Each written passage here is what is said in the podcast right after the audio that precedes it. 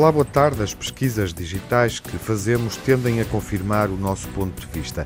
Sem darmos conta, vivemos dentro de uma bolha informativa. Vamos abordar essa condicionante tão humana, acentuada pela inteligência artificial e que é conhecida por viés de confirmação. Nesta edição do Ouvido Crítico recebemos Joana Filhol. Olá, boa tarde, Joana. Olá, Tiago. O que é isto do viés de confirmação? Olha, é, é uma coisa bastante simples de explicar e, e bastante humana também. Uh, nós, como humanos, temos muito a tendência de valorizar a informação que confirma os nossos pontos de vista e, e em negar e, e, recusar e afastar uh, a informação que se afasta daquilo que nós, que nós pensamos. E o problema é que estes pontos de vista muitas vezes não têm nenhuma base científica, são pontos de vista alicerçados em crenças, em preconceitos, em ideologias políticas. Em convicções pessoais, muitas vezes. Sim, são convicções pessoais e, e temos um apego emocional muito forte a estas, a estas convicções que, ao não ter fundamento científico, uh, levanta uma série de riscos.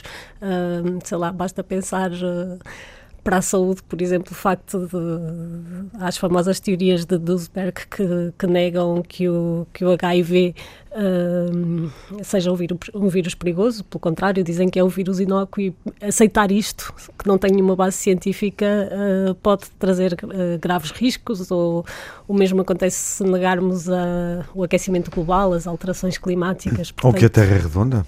Ou que a Terra é redonda. No fundo, se não tivermos essa disponibilidade e nos faltar conhecimento, se não tivermos estudado uh, de uma forma consistente eh, a evolução da humanidade, não é? é. Uh, podemos ficar também nessa bolha, a acreditar que a Terra é plana.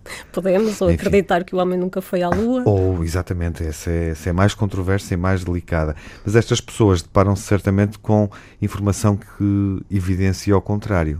Sim, elas deparam-se, mas o facto é que esta o, é algo que, que opera ao nível do inconsciente e faz com que elas desvalorizem essa informação. Uh, elas, quer dizer, eu estou a falar delas e estou a falar de nós, é algo muito humano, é, é nós tendermos a, a. Estamos de tal maneira convictos, uh, acreditamos de tal forma naquilo, que vamos tentar encontrar fraquezas na informação que nos diz o contrário. Uhum. É, é, uma forma de não questionarmos essas convicções e não as questionando não temos que mudar de opinião e a mudança de opinião infelizmente é muitas vezes vista como uma fraqueza quando deveria ser um enriquecimento porque significa que estamos abertos ao conhecimento, estamos abertos a novos factos e e, portanto, somos capazes de pôr em causa aquilo que, que pensamos à luz de novas, de novas evidências. Uhum. Mas, de facto, o que acontece é que fazemos o contrário. É quase como se recorrêssemos a um escudo protetor Uh, para evitar confrontarmos-nos com, com os nossos enganos, não é? Porque, no fundo, mudar de opinião significa que estivemos uh, durante Errados. alguns anos a pensar uhum, de forma de outra errada. forma, exatamente. Como é que se sai desse círculo vicioso?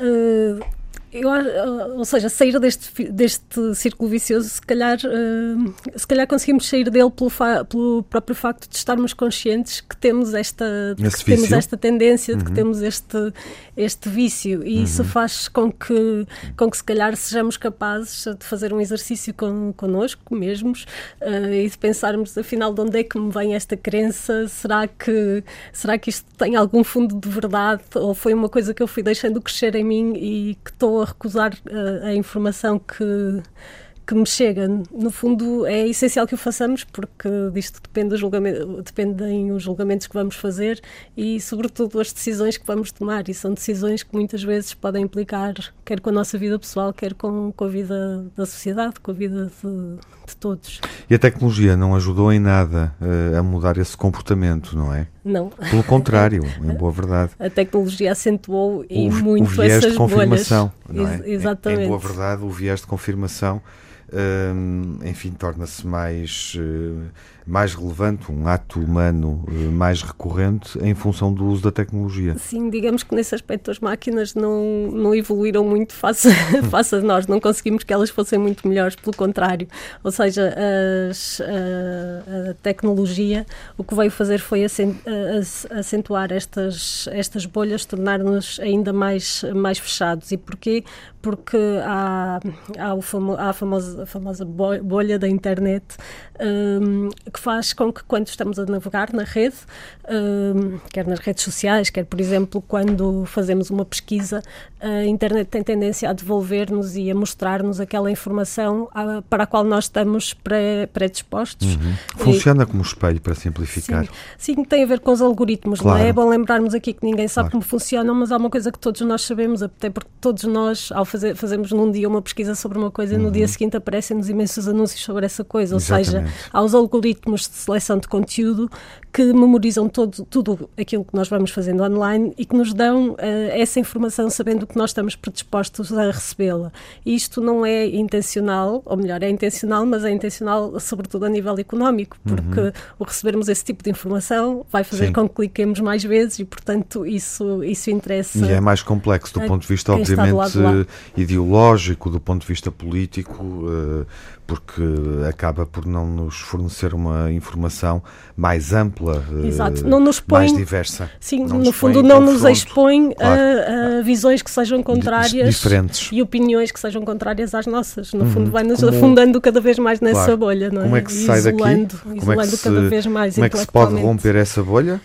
Uh, algumas formas, por exemplo, uma é, é, diversificarmos os nossos motores de busca. Uh, geralmente vamos todos ao Google, não é? Mas há outros motores de busca a que podemos recorrer, por exemplo, ao Bing, sei lá. Outra, outra, outra, outro gesto que podemos ter é não nos ficarmos pelos primeiros resultados, tentarmos ir um bocadinho mais, mais fundo na, na busca e, e, mais uma vez, é o estarmos conscientes para nós próprios querermos ir à procura de informação diferente da da, nossa. Portanto, nós sabemos qual é a nossa e tentar perceber qual é o ponto de vista, uh, do, qual é o outro lado da, da questão. Isso são, são gestos que podem ajudar a não ficarmos tão isolados. Eu diria ser menos preguiçoso, acomodado uh, e ter mais curiosidade. Exatamente, a curiosidade é fundamental. Obrigado, Joana, pela presença Obrigada, nesta edição Tiago. do Ouvido Crítico.